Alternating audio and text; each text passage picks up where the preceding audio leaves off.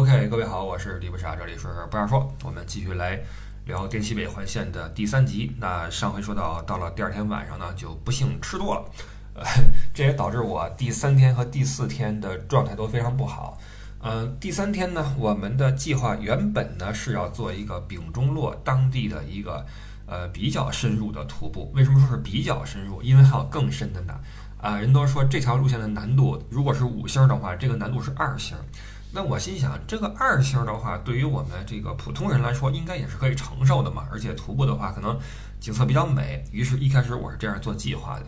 但是后来我逐渐发现，哈，我逐渐发现，其实这个徒步这个概念呀，呃，比如说你在网上看一些徒步的攻略、徒步的帖子，这些攻略或者建议的呃这个输出方。很多都是专业的徒步游的或者户外游的爱好者，这些朋友跟就他们对旅游的这个呃定义，包括从一段旅程中呃所要获取的这个东西的这个这个目的啊，包括这个感受呀，跟平时我们说出去的自驾游啊、轻旅游啊是有很大的不同的。有很大不同，他们多少还是会带有一定的专业性，以及对吧？就是，嗯，我的意思是在这个难度等级上也会有不同的这种呃这个定义，所以后来我就发现不能去执着于在行程中，比如说这天我们放一个徒步游啊，这个是不科学的。要么你就舒舒服服的玩，要么你就专门去徒步啊，这么这两者之间的混搭呀不是很好弄，所以这个第三天我就做了一个呃改动。就是我们放弃原本的一个呃十几公里的徒步路线，能走一天啊，倒是都能够把那个景区都走到，但是呃恐怕是比较辛苦，而且那太阳晒嘛。于是我们改成了乘车，这也是绝大多数人在丙中的玩法，就是乘车。呃，从点到点，然后呃，该徒步的地方就要走的地方，我们还是要走嘛，因为在村子里面也不通车，对吧？还是要走进去，走出来。所以最精华的那个部分，我们也是呃覆盖到的。说到这个对这个旅游的定义啊，突然想起一个事儿，我在路上，呃，去丙中洛的路上，呃，就看到一个车队是京 A 牌照，好像是啊，然后他们带着一大串的车。往那个跟我们一路往前开，然后在中间去洗手间的时候就碰到他们了。然后我就说：“哎，你们哪儿去呀？”那边也是北京人啊，说北京话，也是小伙子。说我们走丙察察，你们呢？我说我们今儿就到丙中洛了。然后他就说：“丙中洛什么都没有，丙中洛特别无聊，赶紧往前走吧。”我说：“我们不进藏，我们是走那个环线的。”他说：“哦，那就是另一回事了哈。”然后这个啊，抖了抖就走了啊，就走了。这就是不同的。你看，就对于进藏的来说。丙察察，那精华在于察察，对吧？然后我看了一下，先是察瓦龙或者察语。那丙的话，在他们看来有什么意思呀？不就是那个山村吗？那不就是那什么？但是对于我们这个团队来说，我觉得丙中洛超级美，特别有意思，在这住两天完全没有问题，对吧？呃，吃吃喝喝，跟那儿聊一聊天什么的，很舒服。那你去那个进藏路上去颠，那个是是另一回事儿，对吧？所以这个就是你对旅途的，你对旅行的定义和呃这个要求是。很大的不同啊！那我们呢，就是这个，我们一改哈，就改成了驱车，然后往那个，等会儿啊，我这儿打开地图，因为那几个地名啊，我怕说错了。那个好多桶，就那边那个有点像我们这边，比如说什么什么屯儿啊，什么什么呃个庄儿啊，什么王个庄、赵个庄，那边叫什么什么桶。比如说丙中洛对面有一个扎拉桶，然后往北边有个雾里村啊，这个四季桶。什么丘纳桶，对吧？好多个桶，然后我们就戏称，我们说那有没有全家桶啊？后来发现没有，呃，我们就呃开车往呃扎拉桶，其实是最近的一个地方，但是先放一边啊，先往北边走，去雾里村啊，先过石门关，石门关有一个观景台，能够照一照那个峭壁什么的，然后出了峭壁就往北去往呃雾里村，雾里村就有点像什么呢？像是个世外桃源那样的一个存在。呃，非常漂亮，而且因为它交通不便，它没有车能开进去，所以至今都是一个很原始的一个一个一个生活方式啊。然后里边的人民也都比较的淳朴，就这么个地方。呃，你在这个怒江的对岸是那个二幺九那个国道嘛？如果没记错的话啊，是那个国道。你在对岸能够看到那个村子在那个山坡上面哈，在那儿哎这个。呃卧着。有的时候早上起来你出去早的话，云里雾里的哈，挺美的。你从对岸看就已经很美了。然后我们是开到了一个桥，那桥好像叫朝虹桥，在桥头把车一停，然后就从那块儿走路进村啊。那么这一段路就非常精彩了，它是要走过古的一个茶马古道。这个茶马古道这个词儿啊，各位如果说在那个四川或者云南旅游，包括在西藏。呃，总能听到，它其实并不是某一条道叫茶马古道啊，不是说这条街就是茶马古道，然后旁边那就不叫这个名儿，不是的，它指的是这个古的时候呢，呃，在就连接四川，就就是那个就是蜀地啊，跟那个云南，包括西藏这几个省的交界处，那个横断山脉什么的，这交通不便嘛。然后呢，西藏那边的人呢，需要云南那边的茶，那反过来呢？这边的人又需要西藏的马匹，等于是一个茶马互易的这么一个相互交易的这么一个纽带。那这个纽带呢，就由马帮啊牵着马，然后驮着货走这些小道，往返于这些地方之间。他们走的这些路统称为茶马古道。那这些古道有的是在山林中，有的是在那个大江上啊，那个溜索什么的。那还有就是在沿着那个山。凿出来一个，就好比什么呢？好比一一块木头，你给它挖出一道沟来啊，然后就把这个木头竖起来，人就在那个沟里面走，是这个意思。就是那个大山那个峭壁被人凿出了一个凹陷进去的那么一个空间，然后人在里面走，你头顶上就是那个山的那个石头啊，这个还是很有意思的。旁边就是那怒江，这段路是很有意思。大约走个三十多分钟、四十分钟吧，高高低低的哈，路也不难走，也没那么窄啊，没那么危险，就可以进入到雾里村。那进村的路上呢，就就聊天嘛，然后照照相什么的，然后不断的还有一些村子里面的小伙子骑着摩托车，然后他们当时是在盖一个什么房子，应该哈，会把那个摩托车后边拴上那个，就是有一根绳索，然后盖房子不是需要木头嘛，木桩嘛，把木桩的一头啊。钻出一个孔，然后穿根绳子进去，拴在摩托车上边，然后那个摩托车后边就拉着一根木头，嘟嘟嘟嘟嘟嘟嘟开进去啊，一路这么开进去，用这种方式把木头运进去，然后去盖房。走进去之后呢，呃，会有一个那个卫生间，对面有一个小小的一个小院子吧啊，在那块可以作为一个集散地，然后你可以过一个小桥，在村子里面走一趟。我们过去之后就散开，然后去各自去行动，然后因为我。我胃里特别不舒服，非常不舒服，然后很恶心。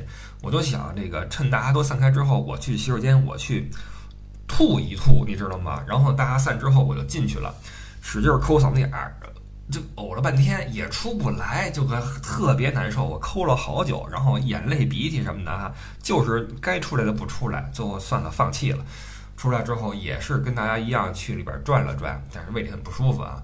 然后大家转的比较有兴致嘛，我就比较累，就是你你这胃一不动，整个人的状态就没有了，很奇怪。我就出来坐在那个小院子那块儿，在那儿歇着，然后看大家一个个出来之后，我说那走吧，我们回去吧。那这样的话，一个上午也基本上过去了。然后我的计划呢是再次开车开个那么也就十来分钟、二十分钟，到那个叫丘纳桶那个地方，在那块儿去用午餐。那好，我们一行人就又这个对吧？这个浩浩荡荡又走那个茶马古道，又走出去。其实这个雾里村呢，如果你徒步的话，你并不一定是非要这么走进去的原路回来，因为你可以从这边进去之后，村子的另一头还有茶马古道的另一端，再继续沿着山或者沿着江去走，能够走到我们之前一天看到的那个叫怒江怒江第一湾还是怒江什么来着？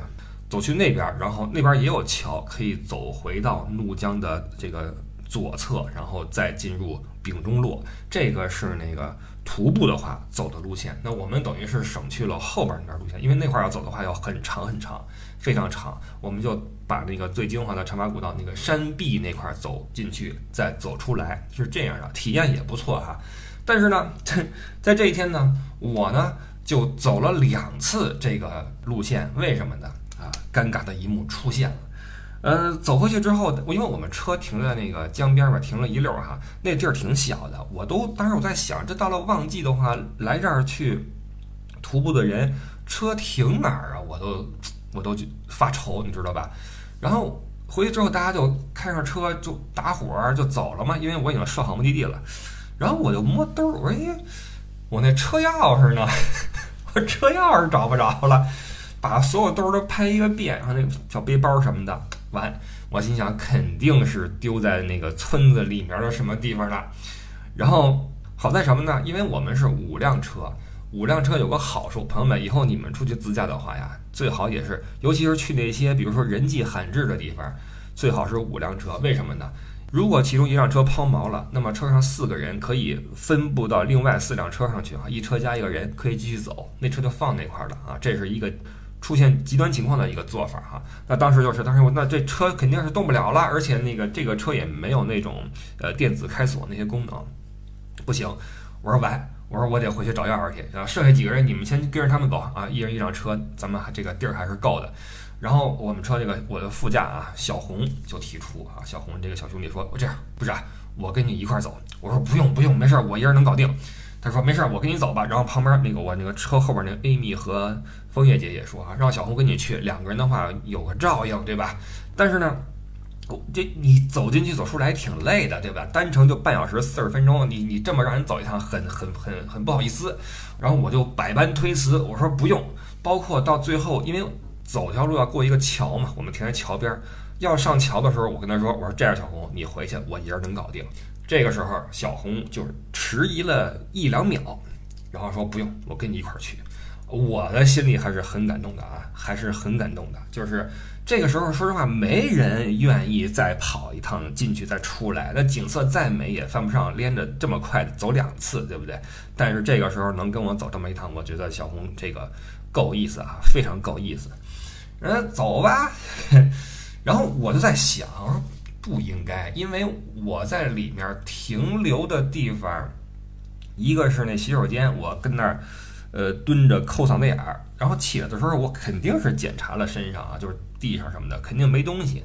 然后包括我唯一的停留的地方，就是坐在那块儿歇着。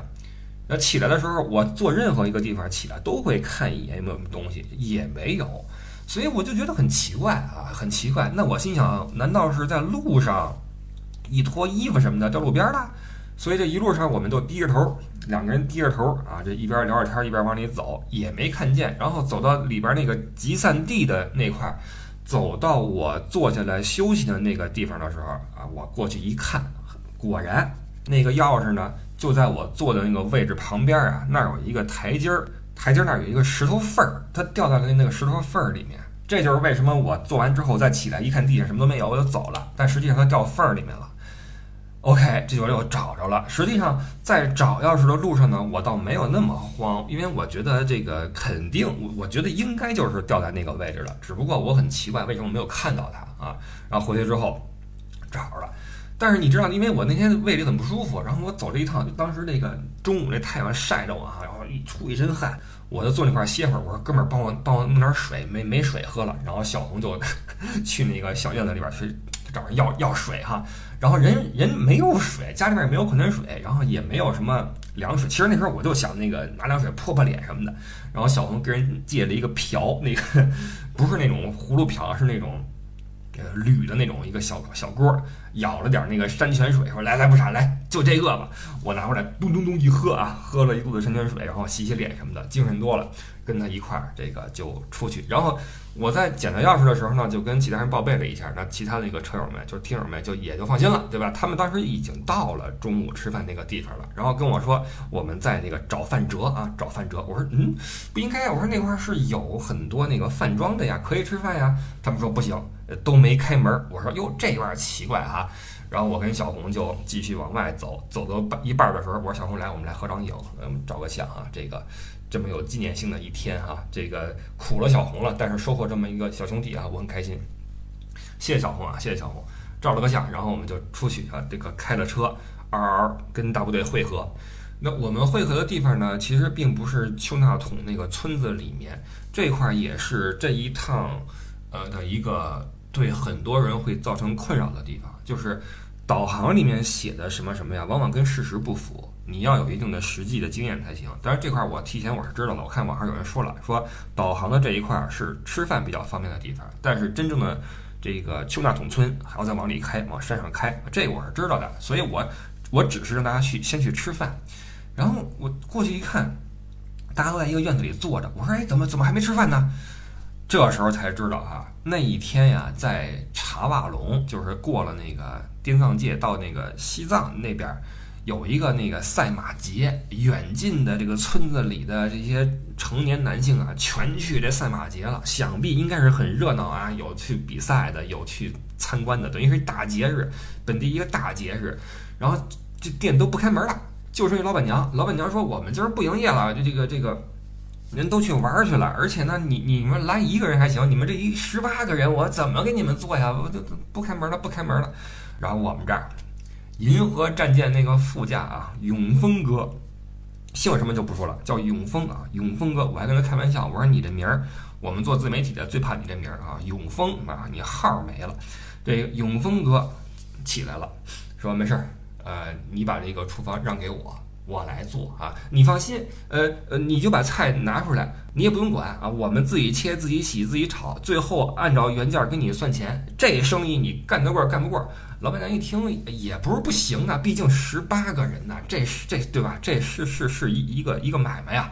老板娘说那行吧，那你你请进吧。然后我们的人就把那个厨房接管了，就接管了人家本地人的厨房，开始叮咣叮咣开始这个生火造饭。哇塞！其实呀，这个永丰哥是这个怎么说呢？他不是说这一时兴起，我早看出来他对这个厨房这地儿啊有兴趣。在我们第应该是第一天晚上住在老姆登的时候，我们不是说了吗？那个酒店是带一个厨房的，很大啊，晚饭跟第二天早饭都是在那儿吃的。当时我就看永丰哥有事儿没事儿的呀，就要欠起身来往厨房张望啊，张望。哎，他们他们这个灶啊，你看，哎，他们这什么，就对那个格局感兴趣。到了第二天早上起来，他终于忍不住了，冲进厨房，开始给人家指导工作啊！你这个你他妈？因为啊，他说他们家应该是老家，我就我有点不记得了。他们家至今还有这种大的灶，他有着很多的这种用大的这种灶去生火造饭的经验，而且一烧烧好多人的菜，他是干过这事儿，而且是干得还不错。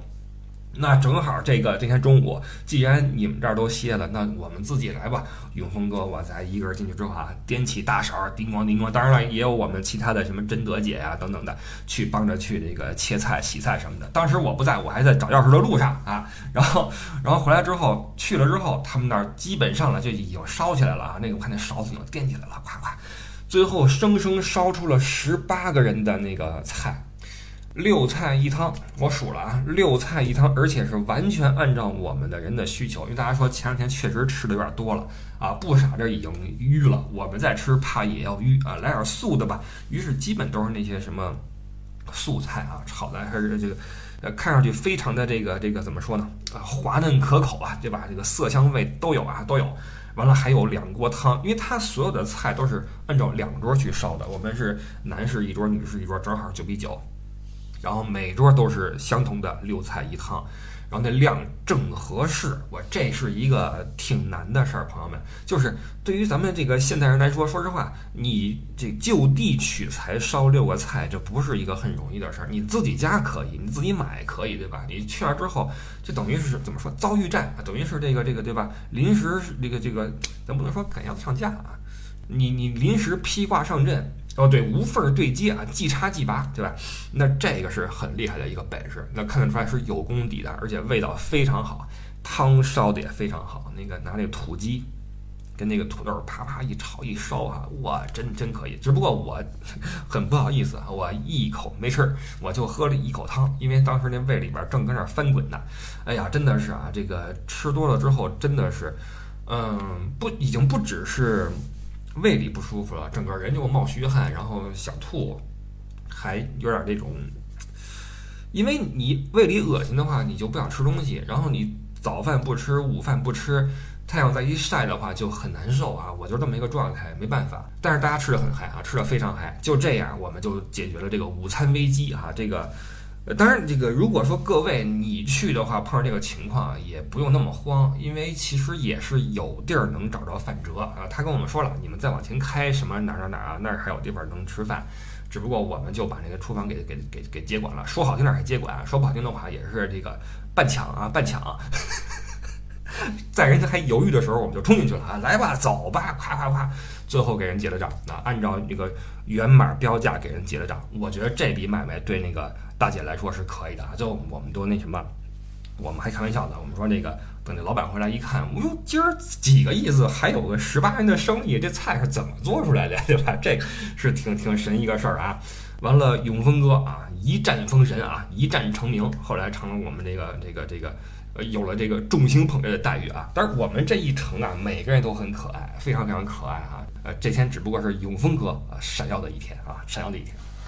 那下午呢，就继续开车往山上走，去了那个丘纳桶村。呃，其实那边这么多桶呢，我我是觉得。你去过雾里村，去过丘纳桶，就差不多。如果你时间不多的话，但是因为我们时间富裕，所以我们把所有的桶，也比如所有啊，我们比如说那四季桶，我们就没去。啊，总之，如果说你这儿的时间不多，那么雾里村加丘纳桶就差不多了啊。丘纳桶也是一个村落，在山上，呃，绕一圈儿，很快就完事儿哈。呃，感觉还是雾里村更这个神秘一些，包括它进村的那个路也很有意思哈。那丘纳桶完之后呢，我们下了山，继续往北开，因为我们要去滇藏界打卡，也就是丙察察，就是丙跟察中间那个界啊。嗯，其实进西藏这个事儿呢，一是我们这个行程就没往那儿去计划，再有一个呢，我我我知道很多人对进藏有一个信仰，对吧？三幺八也好，什么也好，此生必驾什么也好，我我没这信仰，呃，我也没有觉得说进藏是个多么就是。对吧？那什么的那个，所以我就没往那儿设计。只不过呢，既然都到这块儿了，滇藏界打个卡吧，对吧？这个挺有意思一个事儿。呃，开了半小时，差不多吧，往北，呃，很漂亮啊，那块儿很漂亮，旁边是怒江，两边是峭壁，然后终于到了。呃，两个山头，这边写着云南，那边写着西藏，中间大约隔了那么个二百米的位置，旁边停了好多车，好多人下来这儿这儿照一照，那儿照一照啊，挺有意思一个地方。照完之后就已经是下午了嘛，然后我们心想这个这样吧，既然还有时间，我们就回到丙中洛，但是是去丙中洛对岸，就是我们看那个观景台能看到对岸的一个叫桃花岛的地方。其实那块呢，呃，人家本来叫扎拉桶，之所以叫桃花岛，是因为上面种了很多桃树，每年春天呀会有桃花盛开，然后起了这么个名字。只不过我们去的时候桃花已经过去了哈，没有什么桃花了，但是我们还是去了。去的路上呢，开始下雨，我们这个顶着小雨进到了扎拉桶的村子里面，然后因为雨势有点大嘛，看了几个博物馆之后，就这一路呀，我发现了好多个这个村落里面都有一个小小的博物馆，呃，是一些图片和文字的展示，也没人看守，然后里边那个灯也也是黑的，有的能开，有的你开都开不开，得自己打着手机那手电去去看啊。呃，看完这么一个小小的博物馆之后，就在那个村子里面去转悠。那因为它下雨了嘛，就很安静，超级安静，只有雨声。然后就会有一些院落了，有些村民在里边这个烧水、煮茶呀，或者跟那儿聊天什么的哈。那我们这一行人，有的在山下就没上来，比如说马里奥，马里奥说：“我跟底下歇会儿吧，啊，在。”那个那车里边睡觉或者办公啊，他们挺忙的。那有一部分人上去之后，也有有有分开走的。那我们这波人是走到了本地人的一个院子里面去，他招呼我们说：“来来避避雨吧，避避雨哈。”就坐下来。他还能说点普通话。然后呢，院子特别漂亮，挺大一个院儿，生态之好啊，各种的花儿啊，小院儿那个小楼盖的特别特别的好看。我们就跟他那个院儿那一坐。然后他那儿几本书讲这个怒族啊，这他好像是怒族的吧，我不记得了啊，忘了什么族了。讲这个怒族啊，什么傈僳族的一些来历啊，等等的哈。呃，我就记得一点，这个怒族啊，这个是个音译，并不是说这个族的人喜欢发火啊，不是这个意思。只不过他们那个族叫怒还是诺，就就这么一个名儿，然后叫怒族，包括这怒江无界也是这么来的啊，并不是说这个。江水在咆哮，像在什么散发怒火一样？不是的啊，这个怒是这么音译来的。然后这个本地的村民也呃烧点茶，说你们来喝茶吧，等等的。然后我们就呃基本上散开，因为那当时那个意境特别好，你知道吗？在一个山中的非常与世隔绝的村子里，在村子里的小院里，小院的那个屋檐下啊，看着那个屋檐往下滴水，然后外面是哗哗的雨声，空气湿润，然后那个树木的那个树叶啊打的这个特别的翠绿啊，然后你在里边看看花儿，看看那个下雨，看看鸟儿，听听鸟叫，然后你在那儿坐着，特别的有意境啊，听听雨声，特别美。在那儿耗了有好一段时间，因为大家因为这一天了也挺累的，跟那儿做了一个特别好的休息啊，所以这这场雨来的正是时候，正是时候。然后大约雨稍微小一点了，我们就下去。下去之后呢，因为已经傍晚了嘛，这一天你看一共也没去几个地方。上午是呃雾里村徒步走进走出啊，我是我跟小红二进二出，然后去那儿接管厨房做午饭。做午饭花点时间，然后大家非常开心的，因为自己做的吃的香嘛，开心的吃完之后丘纳桶，然后滇藏界，然后开回来扎拉桶，这中间路程其实每个点之间都不是很远，然后这个点到点的这个路程啊，就是一个休息时间了，对吧？除了司机开会车之外，其他在车上你可以坐会儿聊会儿什么，包括睡会儿，其实是非常舒服的一天的一个一个安排，所以这天是。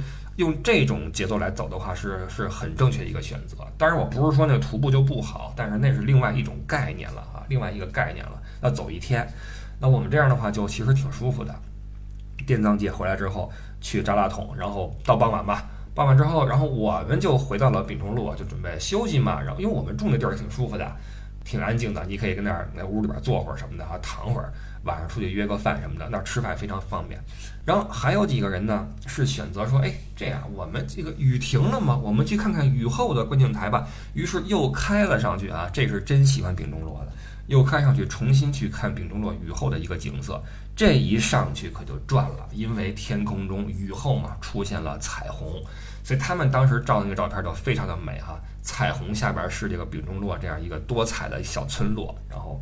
有公路，有江，有山，有树啊，有这个浮云，有彩虹，对吧？有有太阳，那真的是非常非常的美。所以当时他们在上面照到彩虹的人非常的兴奋，然后他们就就说：“哇塞，不傻，跟你玩发现老有彩虹哈！你看三幺八也是双彩虹在天上架着，来比中洛又是彩虹，这是怎么回事？包括这就是我们刚刚那个第一次那个意大利也是嘛，在那个佛罗伦萨。”一道彩虹啊，从天上划过去。那期节目我封面用的那照片，所以好多人说哇，不傻，跟你一块玩运气太好了啊，早老有彩虹。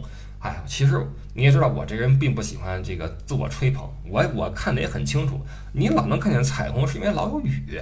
有雨的话，按照通常的概念来说，并不是个很美好的事情，因为这个下雨不一定出彩虹，但下雨的话，一定会对你的行动有所阻碍，对吧？只不过我们这几次这个雨呀，都没有对我们的这个行程造成这个这个这个影响，呃，反而呢，增加了很多意味和情绪啊，这个是实话啊，这个很很很美好。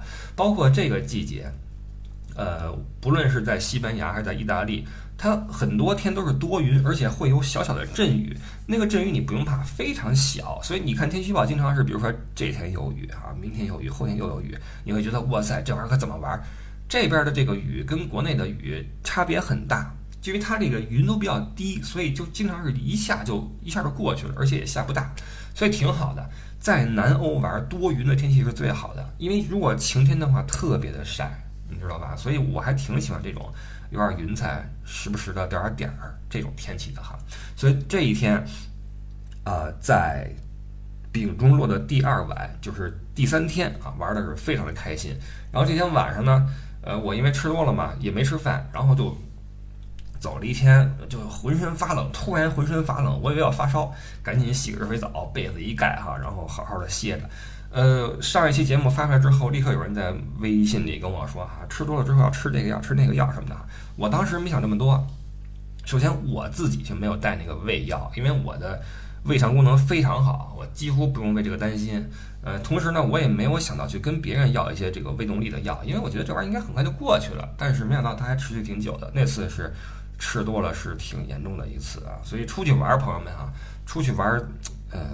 第一不要乱吃啊，就是你比如什么海鲜呀，那些生猛的玩意儿啊，呃，不要乱吃，万一你吃的不对的话，就会那个呃腹泻。第二就是不要多吃，尤其这个油腻的什么的。那天我回想了一下，那天除了那个除了那个黄焖鸡之外，还有一些当地的比较有特色的肉类。其中有一个是牛的什么玩意儿？牛什么来着？有挺腥的那个东西，但是吃起来并不难吃。那个我一个人吃的特别多，我估计主要是因为那个东西。那具体是什么我忘了，黑乎乎的啊，黑乎乎的。哎呀，好吧，这事儿就不多说了啊。总之出去玩的话，身体啊很重要，而且这嘴一定要管住嘴。当时那几天正好有一个那个平台上的人跟我说，哎，我们这儿有一个啊某某堂那个。呃，传统医学的那个药材啊，想跟你这儿植入那个什么啊，能不能做个软植？我一看啊，什么什么就是那种去火的那个东西。我说有没有那个健胃消食片什么的？这个我软植起来更方便一些。我说我这两天正因为这个苦恼呢，但是这事儿最后也没谈成。啊，总之啊，就是呃出去玩啊，少吃，管住嘴，好吧？这个是我们第三天的一个事儿。然后我们再再说几句啊，再说几句，到那个呃第四天，第四天的话就要离开。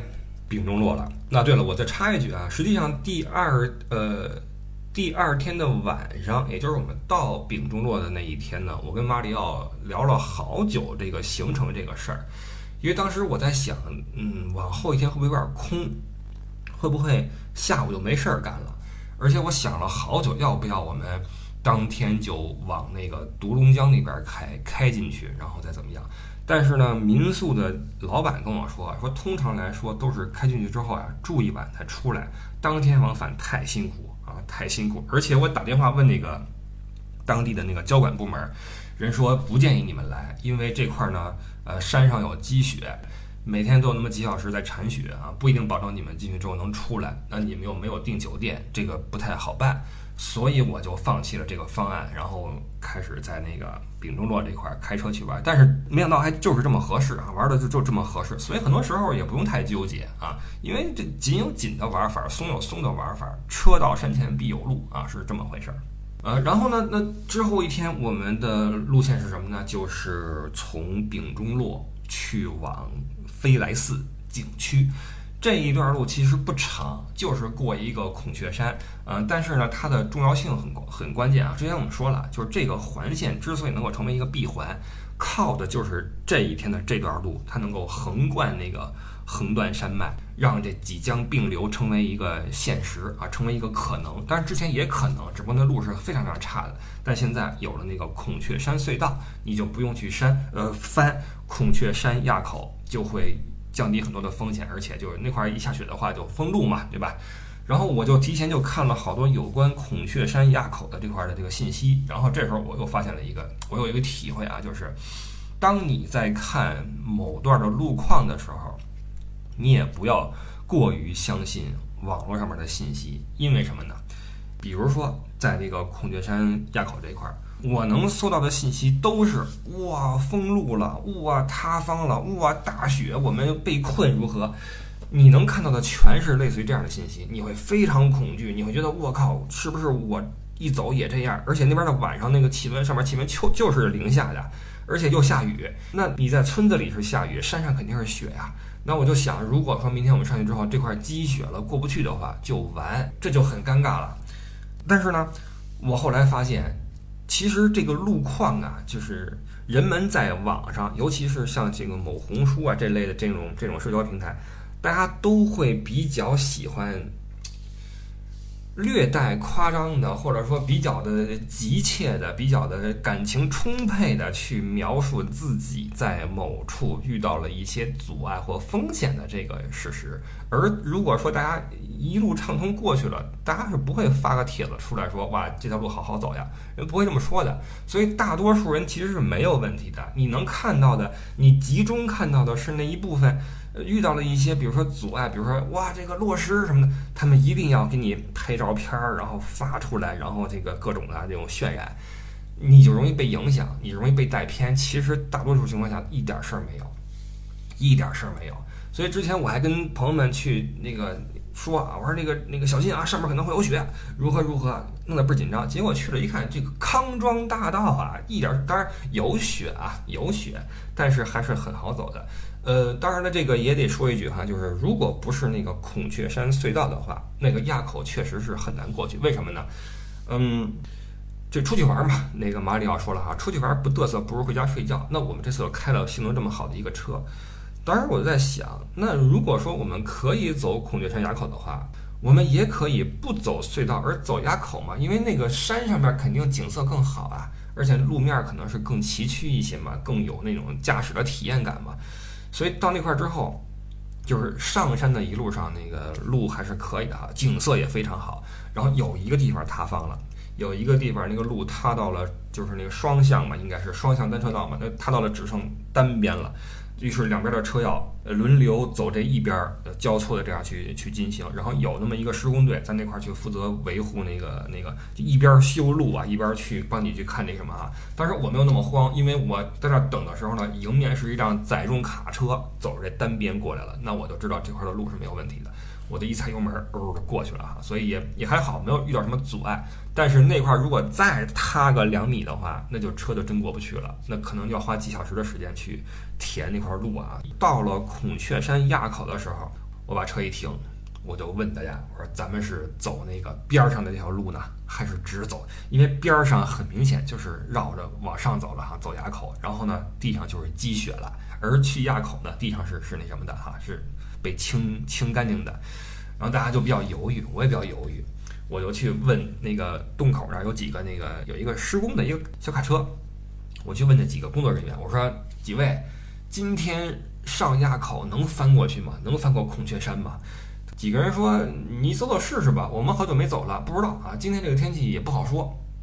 于是我就回去啊，我说咱们走不走？然后后面那个那个枫叶姐很想上去，她非常想上去，因为毕竟这个垭口的海拔是三千八百八十多，呃，走孔雀山的话应该是过四千了。他觉得这是一个体验，说走啊，咱上啊。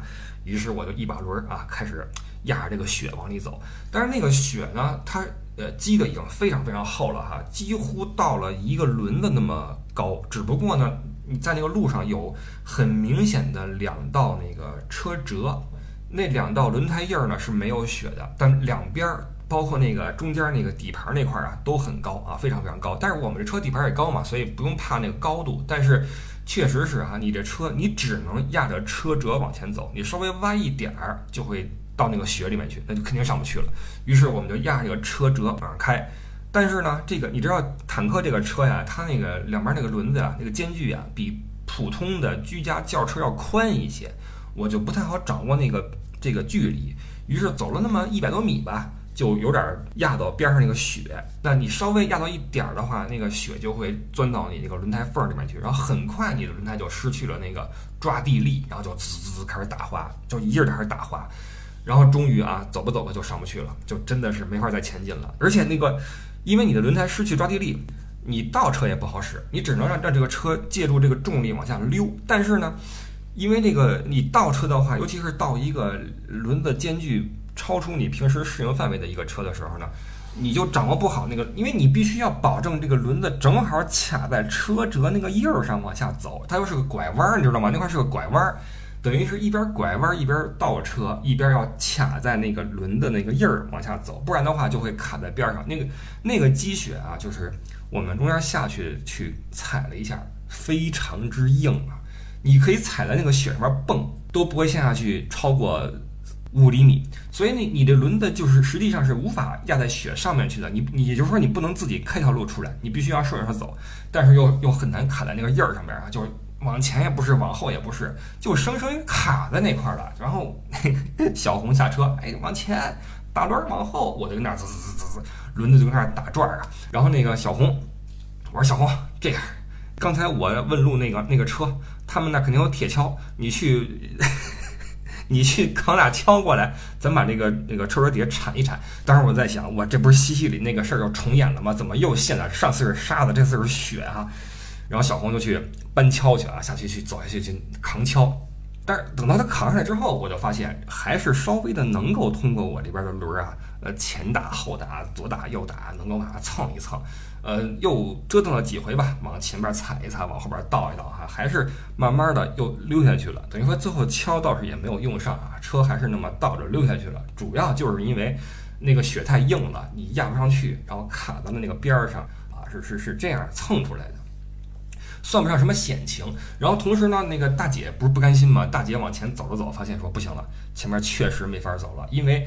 我们是卡在了一个转弯处嘛，在这个转弯的之后转过去之后，你再一看，那个地上就连车辙都没有了，所以想必是有一辆很重的车在我们之前，可能是想走过这个垭口，只不过转过这个弯之后发现无法实现，然后又倒回去了，留下了这么一个车辙。我们是顺着它走，没走到头了就卡住了，但是实际上在尽头处呢就完全没有路了，就是到。轮子那么高的一个那个积雪，而且很硬，所以那天走垭口是根本不可能实现的事情啊。那我们就倒下去之后，重新呃走隧道，走过隧道，我们不甘心啊，我们说从隧道的另外一边上垭口试试呢，对吧？那也许坡会缓一些，但是找了半天没找着那上去的口，就很可惜，最后就就就过去了哈。好吧，先说到这块吧，这是过了孔雀山啊，过了孔雀山，过了全程。嗯，最有必要担心路况的一个地方啊，还是比较顺利的哈。那么这一天的行程呢，就是翻过孔雀山去往飞来寺。但是飞来寺其实它并没有什么景点可看，它只是一个中途，它隶属于德钦那个地方啊，道德的德，钦差大臣的钦，德钦，隶属于这个地方。那么人们在那儿入住，基本上是要看一个特别著名的景观，叫做日照金山。这个景观出现的几率非常低，所以导致很多人会认为看到它的话就能够有一年的好运啊，等等啊这些传说，很多人是慕名而来。所以我也是为了这个景点、这个景观，才把这一天的住宿选在了啊飞来寺这个地方。所以如果说这一天我们过了这个垭口之后，原本我以为过垭口要翻个半天，结果一会儿就过去了啊。那如果说我们下边下午没事干的话，不就尬了吗？于是我们就选择了另外一个方向啊，沿着澜沧江去了一个叫做慈中的地方。慈中有什么好玩的？我们就下期接着说啊。好，感谢各位收听，我是李不傻，我们就下期继续聊我们的滇西北环线自驾游记，拜拜。